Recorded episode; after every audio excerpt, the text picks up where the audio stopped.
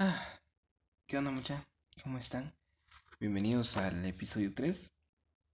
O bueno, la parte 3 del cuento griego El Bellocino de Oro.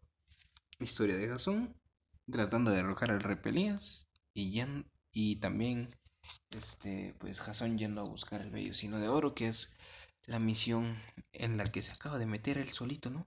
Qué huevotes los de Jasón. Lo siento ahí por la expresión.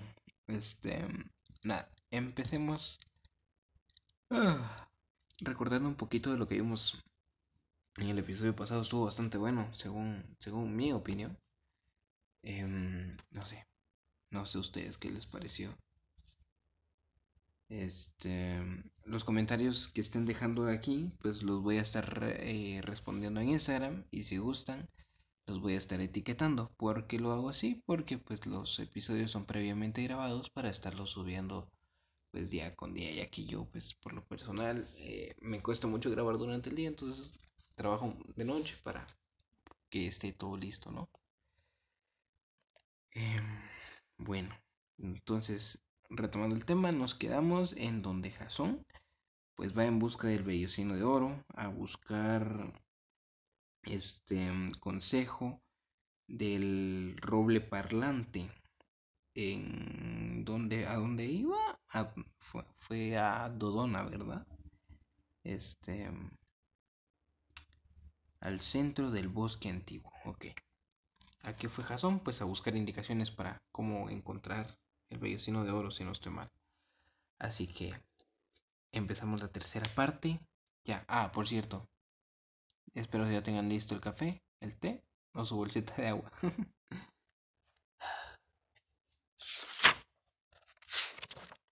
Jasón se paró debajo de él, miró hacia arriba, por entre las ramas nudosas y las hojas verdes, hasta el misterioso corazón del viejo árbol, y habló recio, como si se dirigiese a alguien que estaba escondido en las profundidades del follaje.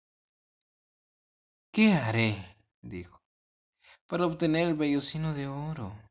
Al principio hubo un profundo silencio no solo dentro de la sombra del roble parlante, sino por todo el bosque solitario. Después de uno o dos minutos, sin embargo, las hojas del roble empezaron a agitarse y a susurrar, como si una suave brisa se paseara entre ellas. Aunque los otros árboles del bosque estaban perfectamente quietos, el sonido se hizo más fuerte y se volvió como el rugido de un ventarrón. Ahora Jasón imaginó que las distinguidas palabras, perdón, ahora Jasón imaginó que distinguía palabras, pero muy confusamente, porque cada hoja del árbol por separado parecía ser una lengua, y todos los millares de lenguas murmuraban al tiempo. Pero el ruido se hizo más amplio y más profundo, hasta semejar un tornado que atravesara el roble, haciendo un solo pronunciamiento con los miles y miles de pequeños murmullos. De cada hoja lenguaraz había causado el agitarse. Y ahora, aunque aún tenía el tono de un viento poderoso que rugiera entre las ramas, era también como una voz baja profunda, pronunciando tan claramente como puede esperarse que hable un árbol las siguientes palabras. Ve donde Argos, el constructor de bosques y pídele construir una galera con cincuenta remos. Luego la voz se fundió nuevamente en el murmullo y en el murmullo indistinto de las hojas susurrantes y se apegó gradualmente. Cuando desapareció completamente, Jasón se vio tentado a dudar de si en realidad había escuchado las palabras o si su fantasía las había formado con base en el sonido ordinario que produce una brisa al pasar a través del túpido follaje de un árbol. Pero al indagar entre las, la gente de Lolcos descubrió que sí había en realidad un hombre en la ciudad llamado Argos, que era un hábil constructor de embarcaciones. Esto demostraba que el roble poseía cierta inteligencia, porque de lo contrario, ¿cómo hubiera podido saber que existía tal persona?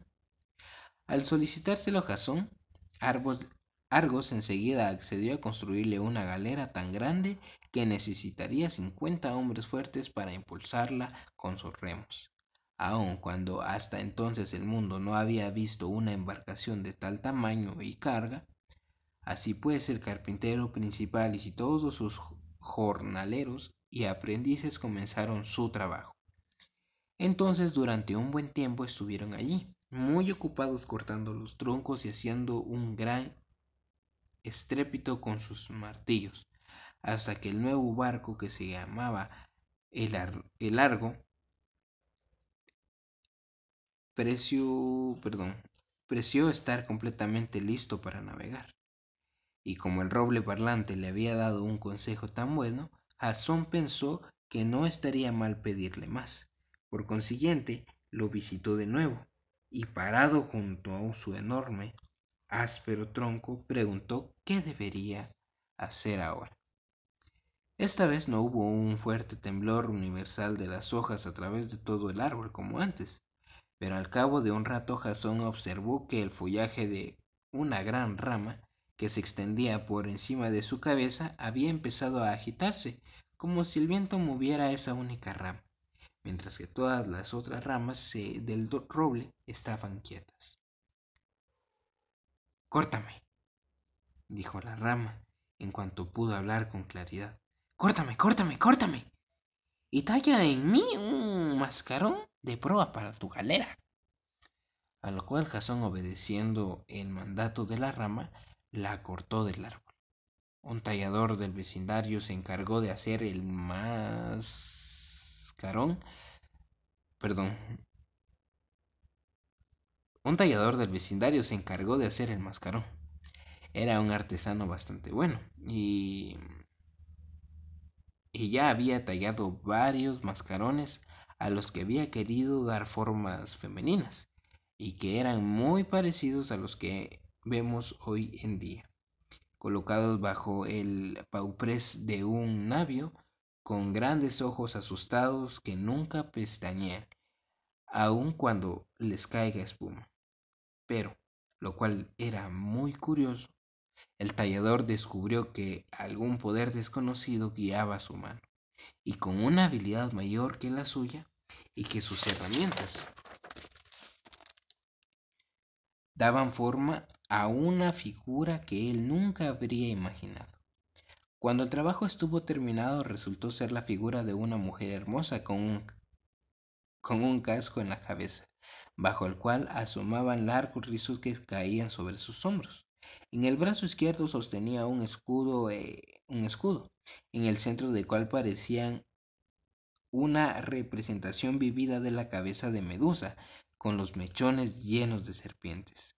El brazo derecho estaba extendido como instando a seguir adelante la cara de esta maravillosa estatua, aunque sin ira ni repugnancia, era tan grave y majestuosa, que quizás podría llamársele severa. Y en cuanto a la boca, parecía estar lista a despegar los labios y pronunciar palabras de la más profunda sabiduría. Jasón estaba encantado con la imagen del roble, y no dejó descansar el tallador sino hasta que estuvo terminada e instalada donde siempre lo han estado los mascarones, en la proa del barco. Y entonces, ¿y entonces? No, aquí cómo se diría. y entonces, exclamó, parado frente a la estatua mirando aquella cara tranquila y majestuosa. ¿Debo ir a donde está el roble parlante y preguntarle qué debo hacer ahora? No necesitas hacerlo, Jasón, dijo una voz que aunque era mucho más suave, la recordaba los poderosos acentos del gran roble. Cuando necesites un consejo puedes pedírmelo a mí. Jason se había estado mirando de frente la cara de la imagen cuando escuchó estas palabras, pero apenas si podía creer lo que sus ojos veían y sus oídos escuchaban. La verdad era, sin embargo, que los que los labios de Roble se habían movido, y al parecer la voz había salido de la boca de la estatua.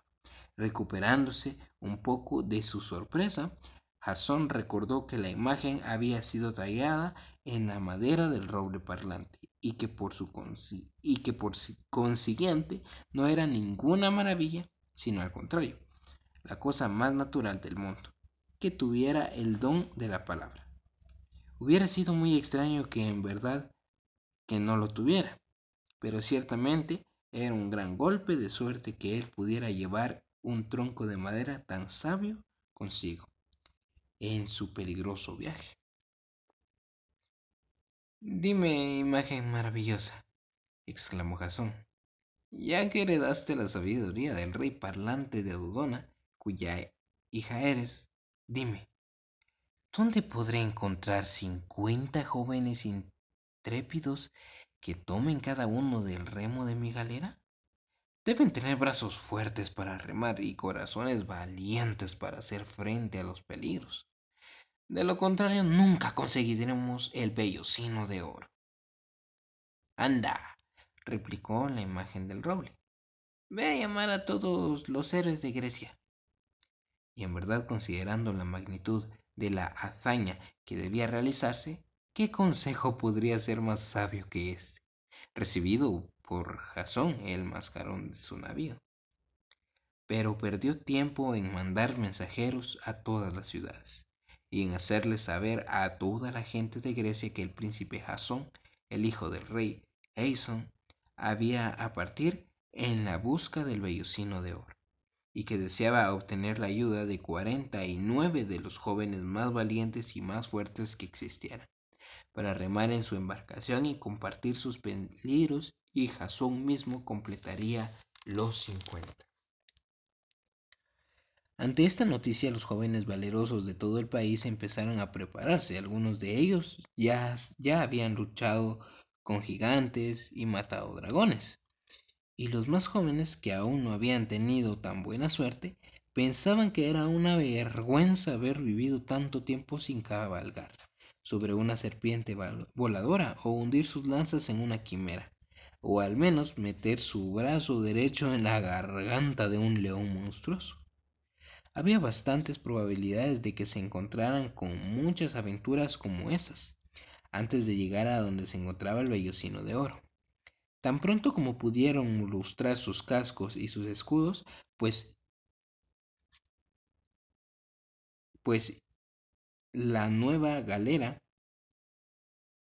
perdón, pues y ceñir sus fieles espadas acudieron a, todo, a todos a Lolcos y treparon a la nueva galera. Estrecharon la mano de Jasón y le aseguraron que no les importaba un pito su vida, así que le ayudarían a remar hasta llevar la nave a los confines del mundo y más allá, hasta donde a él le pareciera bien. Muchos de estos valientes muchachos habían sido educados por Quirón, el pedagogo de cuatro patas y eran por consiguiente viejos compañeros de colegio de Jasón, y sabían que era un joven brioso. El poderoso Hércules, cuyos hombres más tarde sostuvieron el cielo, era uno de ellos, y estaba Castor y Pollux, los mellizos, que nunca habían sido acusados de gallinas, aunque habían salido de un solo huevo, y Teseo, que tenía tanto renombre por haber matado al Minotauro, y Linceo, el de los ojos maravillosamente penetrantes que podía ver a través de una piedra de molino, o mirar hasta las profundidades de la tierra, y descubrir los tesoros que se hallaban allí. Y Orfeo, el mejor de los arpritas, que cantaba y tocaba su lira tan melodiosamente que los animales salvajes se paraban en sus patas traseras y hacían alegres cabriolas al son de la música. Sí, y al oír algunas de sus melodías más conmovedoras las rocas sacudían su masa cubierta de musgo, y en el bosquecillo los árboles del monte desprendían sus raíces de la tierra, y saludándose unos a otros con sus copos, bailaban una danza campesina. Entre los que remaban había una joven hermosa llamada Atlanta, Atalanta, perdón, que había sido amamantada por un oso de las montañas. Era tan ligeras las pisadas de esta bella damisela que podía dar el paso desde la cresta espumosa de una ola hasta la cresta espumosa de otra, sin mojar más que la suela de su sandalia. Se había criado de una manera muy salvaje y hablaba mucho acerca de los derechos de las mujeres, y le gustaba cazar y hacer la guerra mucho más que coser. Pero, a mi, pero en mi opinión, los más extraordinarios de entre esta famosa compañía eran dos hijos del viento del norte, jovencitos airosos de índole un poco turbulenta, que tenían alas en los hombres, y en caso de una calma chicha, podían inflar sus mejillas y soplar una brisa casi tan fuerte como su padre. No debo olvidar los profetas y adivinos, de los cuales había varios entre la tripulación, que podían predecir lo que ocurriría mañana, o al día siguiente, o dentro de cien años, pero que generalmente no se daban cuenta de lo que estaba sucediendo en el momento actual.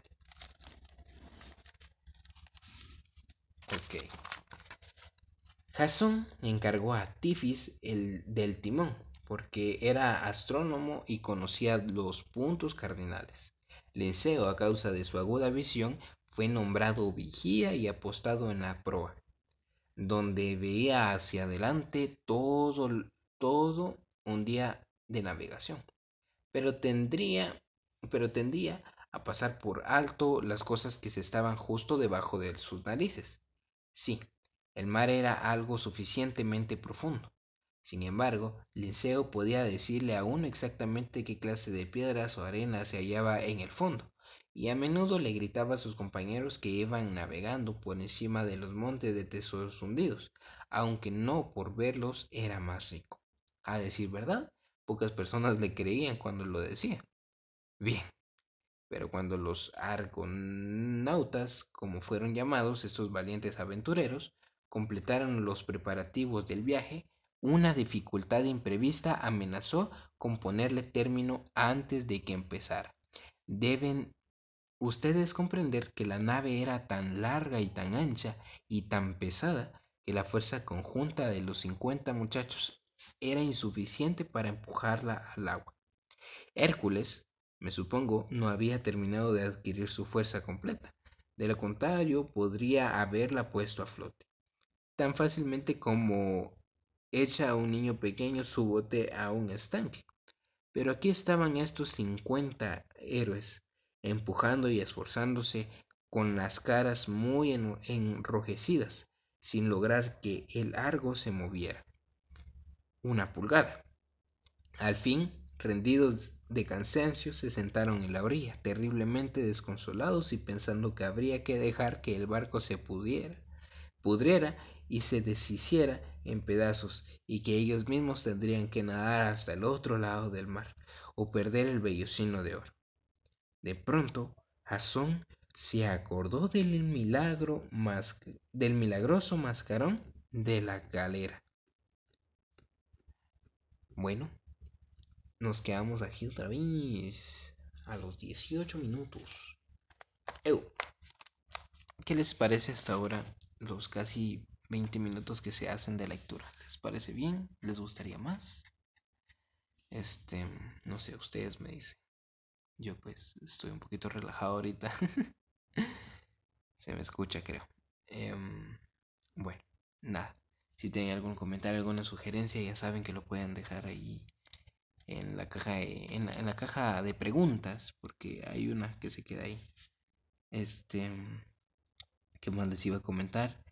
Em, les iba a anunciar de que va a haber otra versión de este libro también narrada por mí, solo que con voces distintas en personajes, o sea, ya no los voy a hacer yo, sino que pues ya tengo, hay personas que quieren participar en esto, lo vamos a estar subiendo en TikTok y en YouTube Em, y para evitar este, lo que son los derechos de autor y todo eso para que no lo tumben también se va a hacer así por pequeños fragmentos de diario así que espero les haya gustado este episodio si tienen comentarios dudas este preguntas ya saben lo pueden dejar ahí yo con mucho gusto les estaré respondiendo un besote Espero hayan disfrutado su cafecito, su té, su bolsita de agua, lo que sea.